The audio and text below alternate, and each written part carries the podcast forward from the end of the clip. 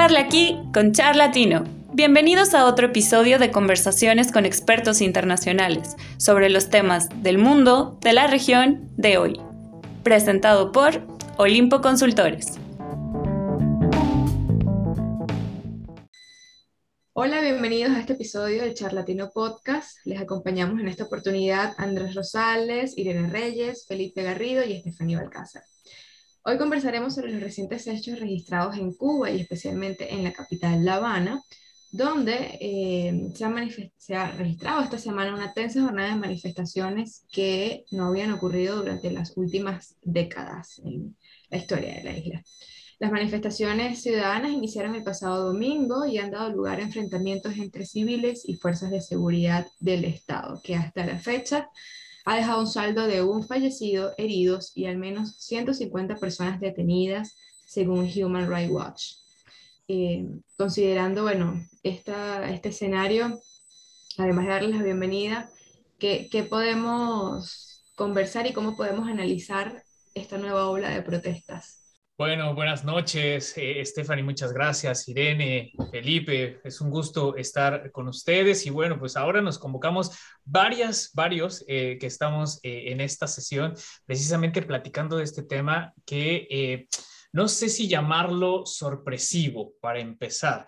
Y, este es eh, básicamente el título que, nos convoca, es si las protestas en Cuba son o no un estallido social y con solo incógnitas que nos han aparecido eh, en estos últimos momentos que eh, por eso la, urgencia, en todo caso, eh, el momento tan importante para poderlo discutir con varias personas eh, aquí presentes que tendremos visiones completamente distintas sobre el mismo tema. Así que muy contento de estar esta noche, o bueno, en este momento con ustedes.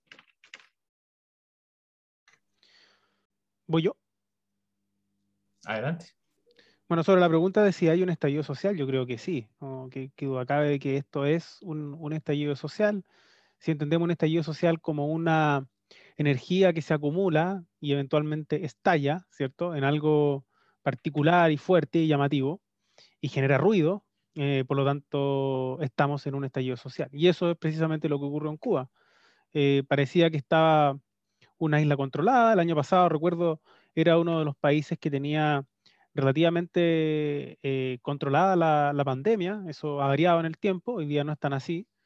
Y eso repercute, se ve, digamos, eh, afectada por eh, una serie de otras características que tenía el régimen cubano y que se acentúan ahora con la crisis, con la pandemia, con la crisis sanitaria, y eso estalla en un conjunto de demandas que se mezclan, ¿no? Se mezclan con la crisis económica que viven en este momento, se mezclan con las necesidades sanitarias, y se mezcla con un conjunto de demandas que se estaban acumulando hace mucho tiempo en Cuba. Por eso sí, yo creo que califica el apelativo de estallido, y eso estalla, explota en un momento.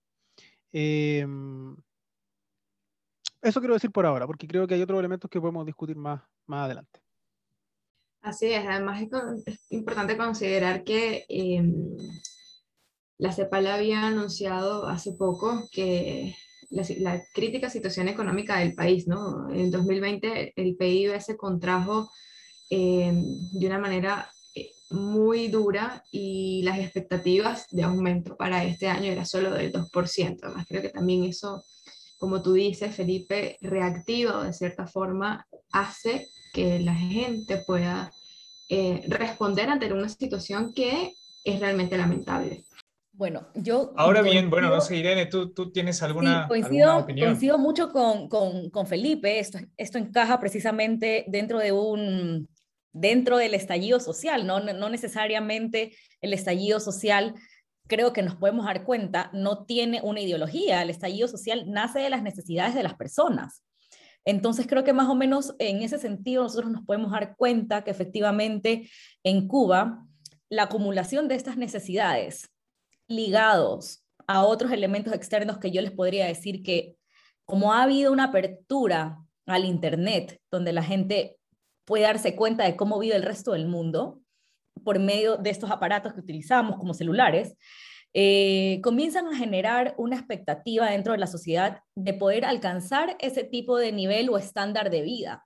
Entonces, el, estallido social más que un tema político, eh, se vuelve algo sociológico, de, que, que sí debiese estudiarse y creo que también es parte del cambio de, paradigma que estamos viviendo y que yo siempre, cada vez que puedo, lo traigo, lo traigo a colación en, cualquier sesión. Este cambio de paradigma que definitivamente nos está diciendo que no es la derecha, no es la izquierda, sino que son muchas demandas que el mundo, la sociedad como tal, nos está exigiendo. Entonces creo que por ahí también podría partir nuestro análisis, que es un tema eh, social, eh, con, todo es político siempre, ¿no? Pero tiene gran cantidad de un aporte sociológico, pienso yo. Ahora, yo, yo quiero ponerle un poquito más eh, de aderezo a, esta conversación, porque evidentemente, bueno, este es uno de los países emblemáticos respecto a lo que hemos estado hablando, de lo que nosotros conocemos en el contexto latinoamericano, de, eh, bueno, las falencias eh, en cuestiones de recursos de bienestar del Estado. Cuba es un caso particular. Entonces, a mí siempre eh, es, una, es, una, costumbre que yo siempre me hago el cuestionamiento de por qué ahora, por qué no antes, por qué si este proceso eh, de la revolución cubana viene de, ya un bagaje histórico bastante, bastante largo, bastante amplio, lo podemos rastrear desde los años 50, todos los procesos eh, o los procesos internacionales del 60, la caída del comunismo en los 80s, 90, después el nuevo, el nuevo siglo, el nuevo milenio y ahora, eh, con todo lo que está sucediendo, evidentemente uno de los eh, puntos importantes es la pandemia, eh, que nos vino a cambiar mucho el contexto, que si bien ahora podemos ahondar en, ese sentido, yo quiero acá poner algunos puntos en específico de lo que están protestando y que esto, esto es lo que resalta en las demandas sociales cubanas, que es falta de comidas, medicinas, eh, la crisis energética, evidentemente la cuestión monetaria que ya lo estaba mencionando, histórica desde hace muchos años con este movimiento eh, comunista, socialista, eh, y bueno, la crisis sanitaria. Todo esto agravado por, por las cuestiones de pandemia. Además, sobre todo un punto importante que era la cuestión de las remesas o los dólares que, que meses atrás se dijo que no se podían ya recibir dólares del exterior, estas remesas que son fundamentales para las personas que eh, perdieron sus trabajos, sus empleos, sobre todo aquí el sector turismo, eh, que pues no tuvo eh, ingresos todo lo que fue el 2020 por esta cuestión de pandemia. Ahora entonces, pandemia como, como con, esto quiero hacer esta plática, pandemia es el factor que, que, hace la explosión, pero realmente ¿esto es por el sistema o esto es por qué? ¿Por qué se da en estos momentos según ustedes? ¿Qué es lo que consideran a, este respecto? Bueno, yo lo he dicho antes eh, a propósito de otras crisis, a propósito de otro episodio, eh, y un poco también lo decía Irene ahora, estamos viviendo un cambio de ciclo. Estamos viviendo un cambio de ciclo donde, existían uno, donde existía un orden, eh, un orden que legitimaba instituciones. Y eso es lo que hoy día se ha perdido. Esas instituciones ya no tienen esa legitimidad que tenían antes y por lo tanto hay una nueva generación o una nueva sociedad, que no necesariamente tiene que ver con la edad, pero en algunos casos sí influye, en el caso de Cuba sí influye también, eh, que viene a interpelar ese orden. ¿ya? Ocurre en Chile, ocurre en Colombia, ocurre en Cuba, distintas maneras, pero en el fondo es una interpelación de un viejo orden que consistía en que había instituciones que canalizaban ciertas demandas y que la ciudadanía entonces simplemente tenía que esperar. eso, es lo que es la democracia tradicional o en un gobierno, un régimen más autoritario como el de Cuba, eh, funciona incluso de forma más, más, más notoria o más, más vertical incluso. Pero en el fondo también hay una crítica hacia ese, hacia ese funcionamiento y el viejo orden en todas partes se defiende calificando lo nuevo como algo caótico, como algo desastroso, como algo malo, ¿no? Los enemigos poderosos de Piñera, ¿cierto? Y en este caso también el gobierno de Cuba eh, eh, llama vulgar, ¿no? indecente a la gente que sale a la calle, incluso haciendo un llamado un poco ingenuo de, a la calle los revolucionarios, ¿no? como a defender el antiguo régimen, como si fuera la gente de la tercera edad a salir a defender la revolución comunista de los años 60.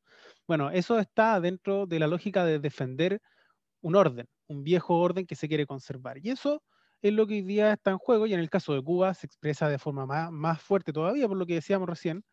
Eh, es una generación que ha visto quizá de forma más evidente las diferencias que tienen ellos de acceso a información, de autonomía en muchas cosas respecto de los demás países. ¿No? El gobierno puede echarle la culpa al bloqueo sobre ciertas materias, pero no sobre todas. Eh, el, control que existe sobre los medios de comunicación, por ejemplo, no, no, o sea, ahí el, bloqueo no, no, tiene nada que ver.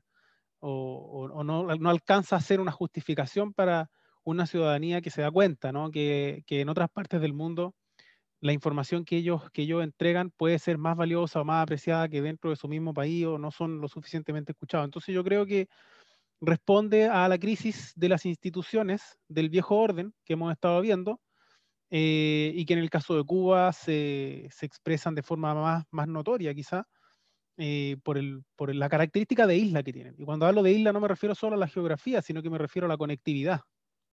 Irene, no sé si tienes tú alguna opinión al respecto mientras regresamos con Stephanie. Mm, bueno, eh, claro, yo casi siempre coincido con, con, con, lo que dice Felipe. Y también yo creo que podríamos eh, e, enfocar el tema, bueno, a un análisis político de por qué este, este antiguo régimen ya no va más. Ese antiguo régimen no va más porque también tenemos que tener en cuenta que son otros líderes los que están dentro del régimen. ¿ya? Y puede ser que a lo mejor a la población, a la ciudadanía, no le gusta este nuevo, este nuevo liderazgo.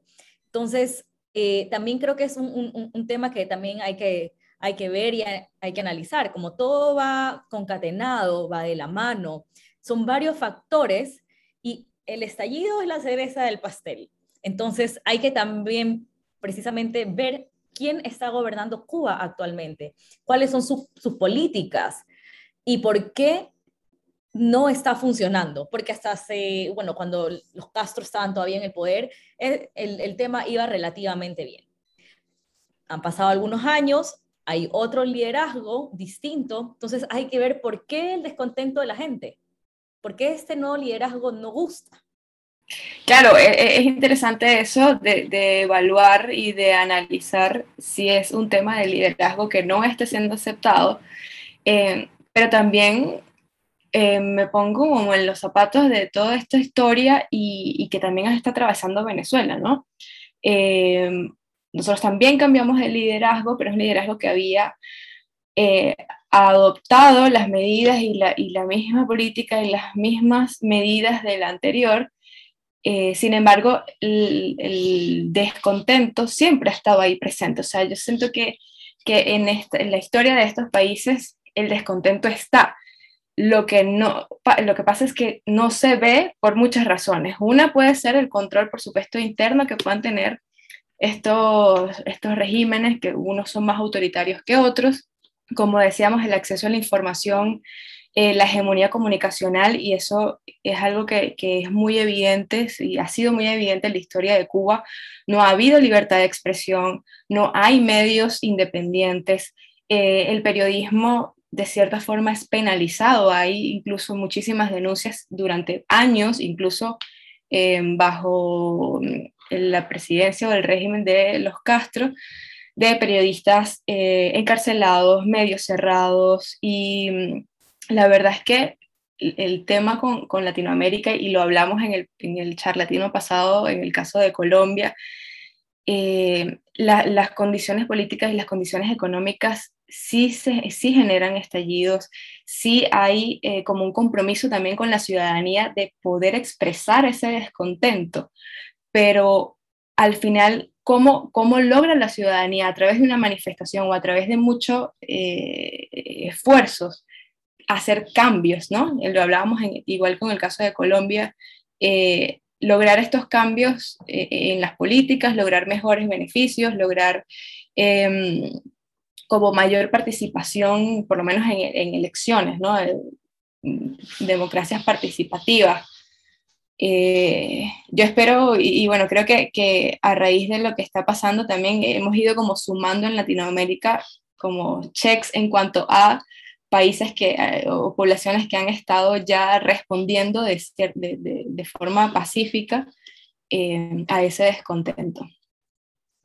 Sí, efectivamente, yo concuerdo ahí bastante y, agregando, un poco adicionando a lo, que mencionaba tanto Irene como, como Stephanie, en la, en la cuestión de los liderazgos, yo creo que es ahí eh, uno de los principales problemas que existe en la actualidad con Cuba, porque seguimos pensando que el régimen de Castro sigue vigente y esto solamente fue una transición de poder de de los Castro, eh, sobre todo de Fidel y posteriormente eh, de Raúl, eh, pero que en un modelo un tanto anacrónico para las necesidades del país que se quiso retomar ahora con Miguel Díaz Canel, en la cual pues ahí es donde yo creo que eh, no hay punto de comparación. ¿okay? este, este, personaje eh, no tiene, creo yo, eh, un, sustento político, un sustento popular, un sustento ideológico siquiera de lo que fue en su momento la figura de Fidel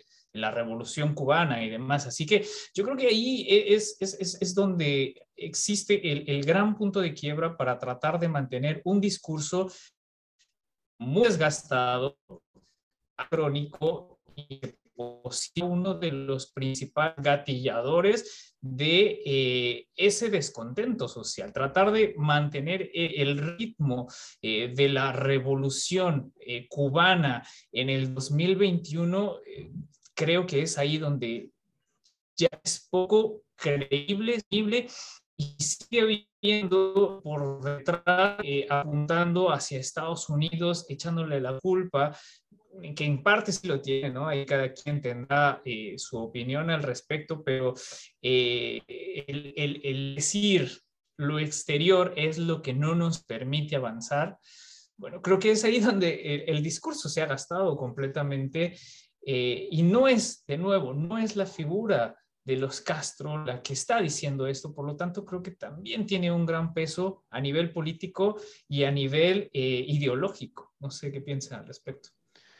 Sí, bueno, ese, es el riesgo del populismo, ¿no? Y no, quiero decir populismo como un adjetivo eh, que se usa solamente como insulto, sino que en lo que entendemos como populismo normalmente en la historia de América Latina, que es la hegemonía, digamos, de un líder, de un líder carismático que tiene una relación directa con el pueblo y por lo tanto todas las demandas, todos los anhelos se concentran en esa figura, en esa figura carismática. Eso es lo que, eso es lo que ocurrió con Perón en Argentina y eso marcó un poco la pauta con lo que ocurrió con, otros, con otras experiencias populistas en América Latina después. Em, y claro, evidentemente, ¿no? Maduro no tiene el mismo carisma que tenía Chávez en el inicio. Hay, una, hay un vínculo incluso emocional con quienes participaron en esa época y que adhirieron en algún momento, aunque después se hayan arrepentido, pero que en algún momento adhirieron a esa revolución. Y en Cuba pasa algo parecido, ¿no? Eh, es muy probable que la gente mayor sienta una adhesión eh, digamos, emocional hacia la figura de Castro, hacia la figura, hacia el entorno de Castro, y eso con, con Miguel Díaz Canel se pierde. Ese es el problema de, de, concentrar atributos políticos solo en una, en una figura, ese es el riesgo, que cuando desaparece el personaje, desaparece el proyecto. Cuando desaparece Perón, solamente la, el proyecto puede ser rescatado por otro Perón. Eh, entonces, eso esa experiencia en América Latina eh, la hemos vivido muchas veces y es la amenaza de, del personalismo como, puntal de un, de un proyecto político.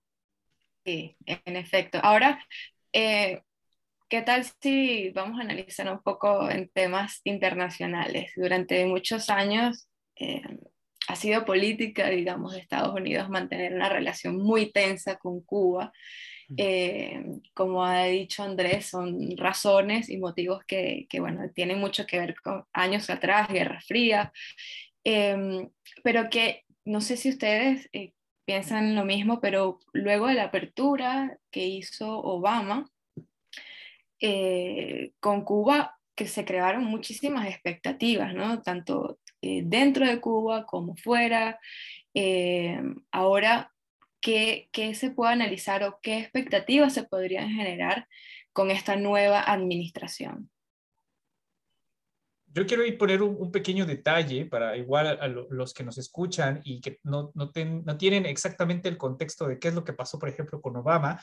Quería eh, por lo menos destacar que, bueno, este, este embargo eh, económico y que eso tiene que ver con bloquear la cuestión comercial, la cuestión de importaciones y exportaciones que llegan a, a Cuba desde el exterior y esto, bueno, en asociación con distintos países que también se les insta a que no eh, comercien de manera directa este país y limitar entonces sus capacidades para adquirir, bueno, ciertos bienes, servicios y productos, etcétera. Bueno, eh, esto que evidentemente con la caída del bloque socialista, pues Cuba, junto con algunos países latinoamericanos, se quedó un poco aislada, como decía Felipe, no nada más en su condición de isla, sino también en una, condición de aislamiento. Ahora, quiero destacar, y aquí, bueno, también eh, se abre el debate, que lo que hizo Obama en su momento solamente fue una, un movimiento político eh, con características también personales, es decir, con una cuestión de yo, Obama,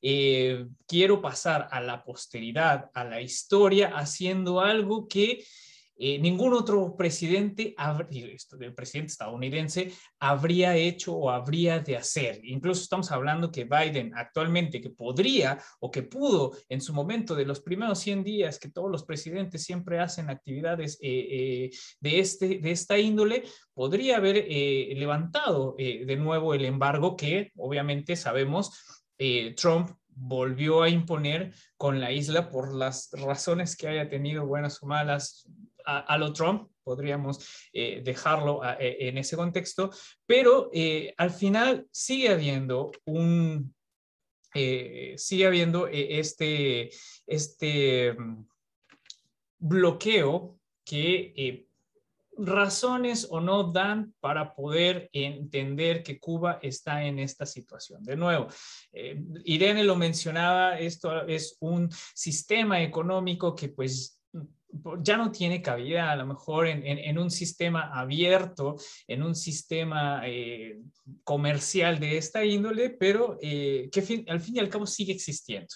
Entonces, bueno, Obama, en todo caso, eh, hizo un movimiento que no sé, no sé, acá lo podemos discutir, si podría volverse a esa doctrina Obama con con lo que es Biden. Yo la verdad no lo creo. No sé los demás que piensan al respecto, si se puede abrir un, eh, un nuevo eh, capítulo en, lo, en la cuestión del embargo hacia Cuba con Biden. Bueno, yo creo que hay una oportunidad. Hay una oportunidad para Biden de tener un legado parecido, ¿no? Es cierto lo que dice Andrés Obama cuando eh, realizó toda esta gestión con Cuba, lo hizo casi al final del gobierno, como, como, terminando, como, ok, me falta algo con América Latina, ¿qué puedo hacer? Fue un poco así, hay que reconocerlo. Eh, yo creo que esto le da una oportunidad a Biden, pero no hay que perder de vista una cosa. Yo creo que no necesariamente la ciudadanía cubana, eh, al deslegitimar su gobierno, necesariamente se ha olvidado, ¿no? O necesariamente eso significa que hay una adhesión o una simpatía nueva hacia Estados Unidos como una especie de salvador. Yo creo que no necesariamente, creo que hay, una, hay, un aspecto mucho más, más autónomo en este tipo de movimientos, que a veces miran con recelo también la intervención extranjera, más allá de que sean críticos con el, el gobierno cubano. Sin embargo, creo que hay un, la cancha está muy abierta para que Biden pueda salir jugando con todo esto y efectivamente cambiar la política exterior, superar algunos temas del pasado y decir, ok, aquí hay una nueva etapa que tenemos que construir juntos. Eh, Miguel Díaz Canel es parte de lo viejo para afuera y por lo tanto ahora podemos construir algo nuevo. Creo que dependiendo de la retórica que se tome, hay una oportunidad de tener una, condición nueva en Cuba, pero eh, como decía Andrés, hay muchos intereses también y por lo tanto es, es difícil, difícil imaginarlo. ¿Tú has estado en Cuba, Irene? No, nunca he estado en Cuba y siempre quise ir, conocer Cuba cuando Fidel vivía. Quería como ver cómo era. Y ahora creo que no, no es algo que me llame mucho la atención. Más bien quisiera ver una Cuba próspera, que pueda ir adelante, que pueda realizar comercio, eh, intercambio eh, y eso. No, y ahora no me podría llamar más la atención eh, entiendo que, es un país extremadamente pobre y que solo las partes turísticas son aquellas que están relativamente bien. Que bueno, esa es la realidad que tiene un contexto externo, lo podemos ver como, entre comillas, bien, pero ya al momento de interiorizarnos en, cómo vive y cómo funciona, bueno, es ahí donde se dan todos estos eh, pequeños detalles. Dinos, Felipe. No, bueno, de hecho eso ha afectado mucho ahora. Cuba es un país que depende mucho del turismo y es una actividad que se vio muy resentida ahora con los países en cuarentena, con las restricciones de vuelo. Obviamente que eso afectó también a Cuba. Sí, e, el estallido social es una energía acumulada, pero también estalla a propósito de alguna coyuntura. Y la coyuntura, evidentemente, es la pandemia. Eso, acelera o agudiza todos los conflictos que ya habían en Cuba. Y yo creo que también tiene que ver con la parte digital, ¿no? En algún momento lo platicábamos fuera de, fuera de, de, este espacio, la cual eh, hubo un momento en 1994 en el cual las circunstancias se dieron muy parecidas a este movimiento de estas, eh, de salir a la calle por eh, una cuestión como de, de de falta de atención hacia, ciertos, eh, hacia ciertas eh, coyunturas especiales de la población, pero en ese momento no había el mismo sistema de las redes de comunicación, las redes sociales, eh, que se abrió justo en el periodo de Raúl Castro, un periodo antes del de, el actual presidente de Cuba. esto de las redes sociales, no sé cómo lo ven en el impacto que haya tenido en el estallido social. No sé, por ejemplo, Stephanie, tú eres eh, comunicadora, eh, no sé qué nos podrías contar o, cómo ves desde esta perspectiva la influencia que tiene la comunicación y la forma de comunicar eh, respecto a estos movimientos sociales. Bueno, la comunicación en estos casos creo que siempre tiene dos análisis, ¿no? Un lado bueno y uno que eh, no es tan conveniente. Primero, eh, lo importante, podemos decir, es el hecho de que em, en estos momentos o estas plataformas, todas estas tecnologías de información permiten mostrar una realidad eh, tanto para un público interno como externo. Como tú decías, fuera de, de, este episodio, permiten también a la gente o a la ciudadanía organizarse, enterarse, Em, y eso por una parte está bien, ¿no?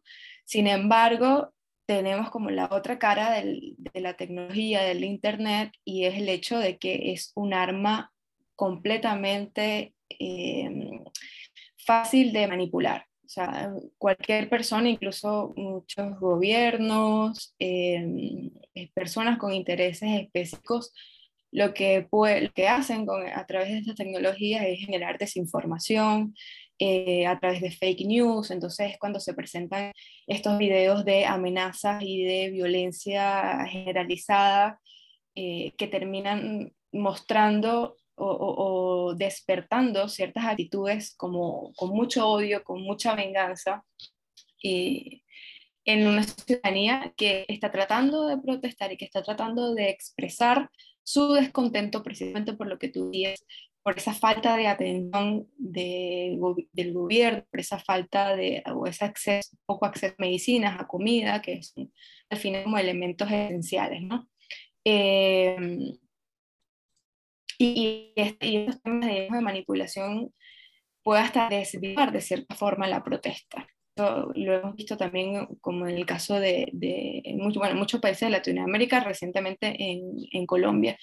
Entonces ahí eh, parte del llamado, por supuesto, es a la ciudadanía y a los líderes de medios de comunicación u opinadores. Uno, por una parte es a entender cuáles son los flujos de comunicación, cuáles son las fuentes de información. Eh, y al momento de que se genere una, sucede muchísimo algo, no sé qué pasó. Ahí está. Nos, cortamos un segundo, pero... pero bueno, sí, el hecho es que estos, eh, estos regímenes suelen utilizar el Internet y suelen utilizar las comunicaciones para desvirtuar, para manipular em, y para confundir a la población al final.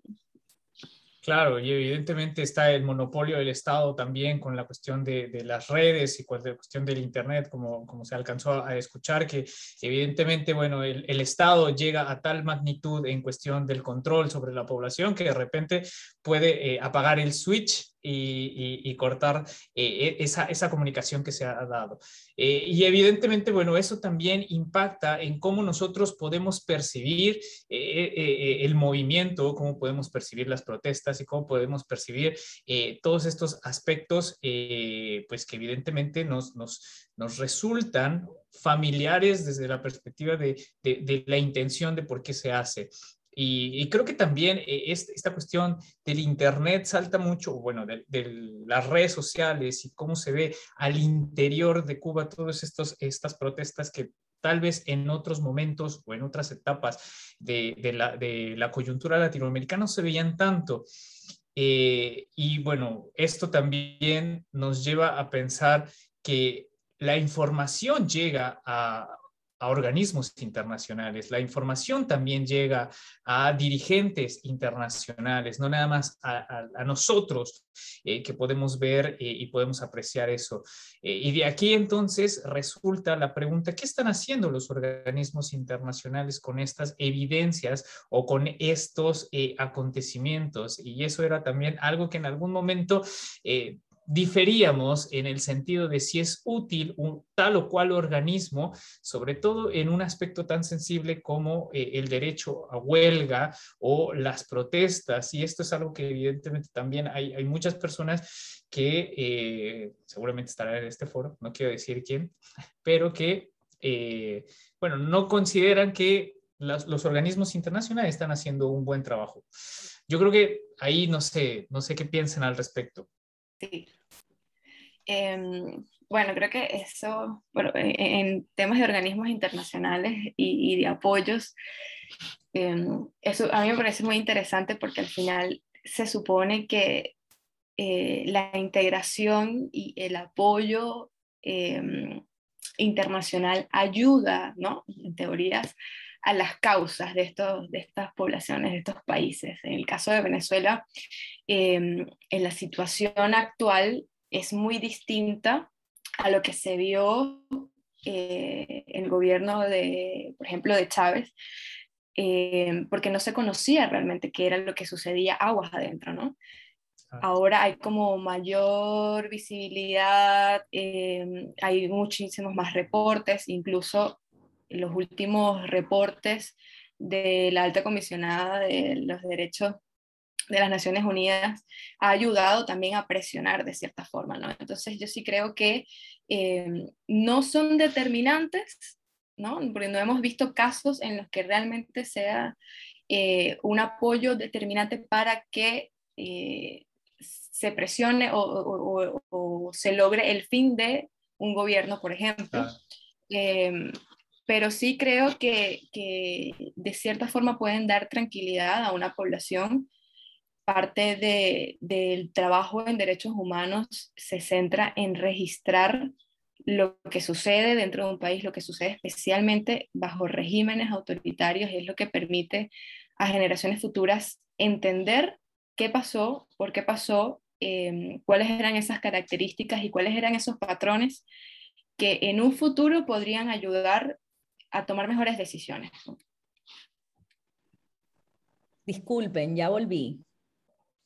No, está bien. Este, este, este tipo, este modo pandemia del que no salimos, es bien difícil, es complicado, pero bueno, no nos desviemos del tema. Eh, con respecto a la, a la, pregunta planteada de los organismos internacionales, me parece súper interesante la posición de Stephanie, porque efectivamente eh, existe un organismo que va existen organismos que van registrando qué sucede, y, tienen como un background de toda, de toda la historia. Pero en la práctica, y es, como, una opinión súper personal, tal vez muchas personas me vayan a, me vayan a contradecir, o como dicen en buen chileno, me vayan a funar, pero los organismos internacionales no sirven para nada. Es una son meras declaraciones. ¿Ya? Pero obviamente eso se entiende, ¿no? Parte del principio de, de, mm, de respetar la, la, voluntad de los pueblos. que eso también se recalca ahora mucho hoy en día, eh, de que la voluntad del soberano es la que tiene que hacerse escuchar y cero intervencionismo de fuerzas extranjeras, de organismos internacionales, etc. Entonces, yo creo que estos mecanismos están creados, como dice Stephanie, para un registro, pero de ahí que puedan accionar algún tipo de ayuda, no, no, no yo no lo veo posible porque son extremadamente burocráticos. Entonces, son gigantes y burocráticos. Y eso es un, y eso es un factor que le quita diligencia, sobre todo en la parte logística, que es cuando se trata de ayudar a un país que realmente lo está necesitando y en crisis, eh, no, no, no se puede intervenir. Ahora, que para la ayuda humanitaria en el lado de que hay un terremoto, por ejemplo, ahí eh, eh, como que el tema fluye más. Ahí puede ser que alguien diga, sí, pero ¿qué pasa con el tema de los desastres naturales? Ahí todos los organismos funcionan, las ONG también, sí, en esos casos sí, pero en este tema que es político, donde eh, está la parte estatal y la parte de gobernanza, es muy difícil que, que la ONU ni sus organismos conexos puedan intervenir. Y yo pienso personalmente que sí debiese existir una, una instancia en donde se pueda intervenir. Hay un descontrol. Mm, es el caso de Haití, por ejemplo, en este momento. Pasa horas súper difíciles. No se diga Cuba. Entonces, ¿cómo intervienen? Lo que pasó en Chile, lo que también pasó en Ecuador durante sus estallidos sociales. Entonces, que simplemente no se pueden controlar. Debiese haber una fuerza externa que ponga orden, pero yo creo que eh, también es muy discutible esta, esta, esta, esta parte de, de, mi idea. Pero eso, eso no es posible porque los organismos internacionales no tienen poder, no tienen poder formal. Los, organismos internacionales. Por eso, pero debiesen, por eso, por eso son tan, son tan eh, inútiles. ¿Qué es lo que hacen? A reunirse en una asamblea a dar puras declaraciones. Y está súper pastusa la forma en la que lo estoy diciendo. pero es para que la gente lo entienda. Hay se, aspectos, se a dar declaraciones. No sirve de nada. Hay aspectos concretos donde, donde sí han entregado insumos. Por ejemplo, todos los, los, insumos que nosotros tenemos sobre la pandemia son estándares que han tomado, se han tomado en organismos internacionales. y eso ha permitido tener un control un poco más homogéneo respecto de la pandemia. Por lo menos sabemos cómo, bajo qué criterios compararlo. La parte humanitaria entiendo, entiendo. Lo que, lo que pasa es que los organismos internacionales no pueden tener la capacidad de ejecutar, justamente por lo que tú dices, porque ahí estarían violando el principio de, autonomía de los pueblos. Pero tampoco podemos decir que no contribuyen en nada, de la medida de que todos los pero te estoy hablando, internacionales y por eso lo dejo super claro. de esos organismos.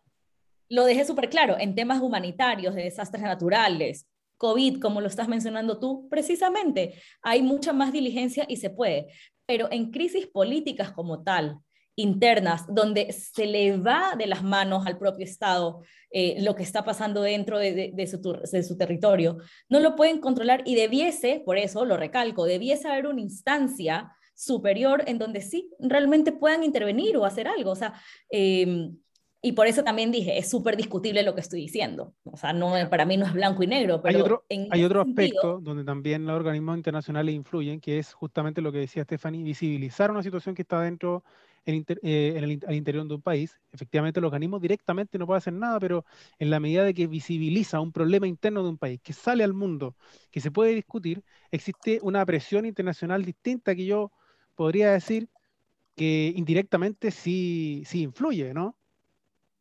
O sea, no, es lo mismo. O sea, el vicepresidente de Cuba acaba de renunciar. No creo que no sea producto, en parte, por la presión de la sociedad civil eh, de Cuba, pero también la presión internacional, ¿no? No sé, lo dejo como pregunta. No, ojo, o sea, la postura de Irene sí, o sea, en efecto, em, como no hay manera de que ejecuten, ¿no? Además, sí, si nos vamos a la historia y, a, la realidad, em, ellos pueden registrar, pueden hacer informes, pueden reportar pero al final, ¿qué es lo que termina pasando?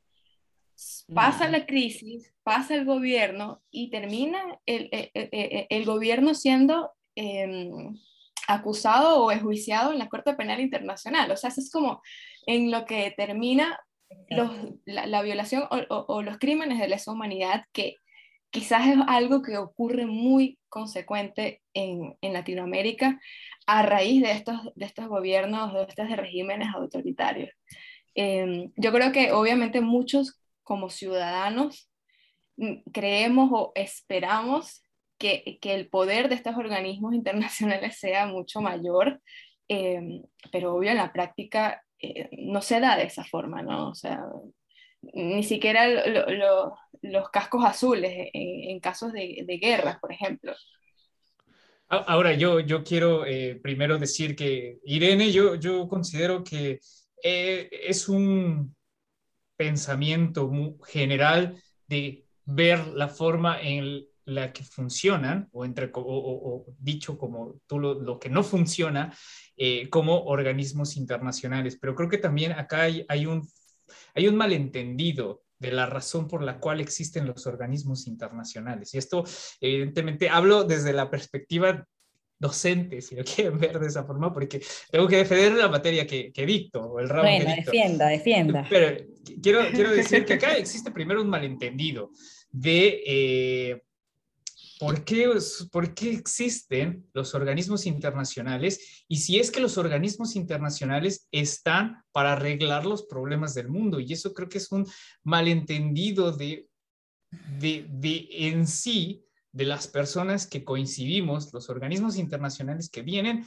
a solucionar todos los problemas. Claro que no vienen a, solucionar todos los problemas. Los problemas de los estados deben de resolverse por los estados mismos, ya que no se les pueden dar atribuciones supranacionales a un solo poder. ¿okay? Porque ese poder lo que haría sería abusar del mismo como la experiencia histórica humana que tiene, eh, bueno, nuestra creación.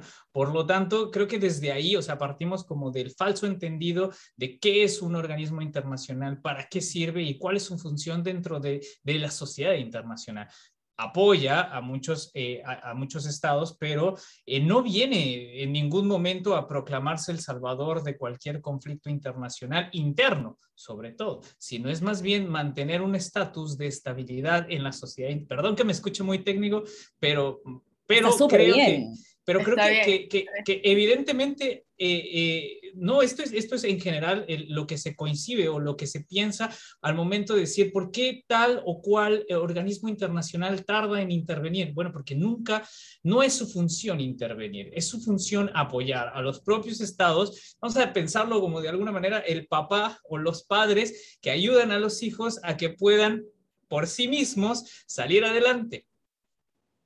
Ese es más o menos. Esa, es la, O, mejor aún, o sea, mejor aún. Lo que pasa es que están mal hechos.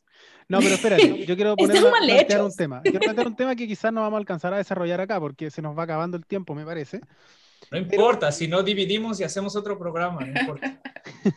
Está súper controversial. Podemos, ah, podemos, dedicar, podemos, dedicar, otro, otro, otro espacio para discutir quizá más en detalle esto, pero me interesa dejar la pregunta planteada porque claro, es, efectivamente existe un argumento desde las relaciones internacionales, eh, hay principios que no se pueden pasar a llevar, ¿cierto? La autonomía de los estados. Los estados son los que concentran el poder de los ciudadanos, ¿cierto?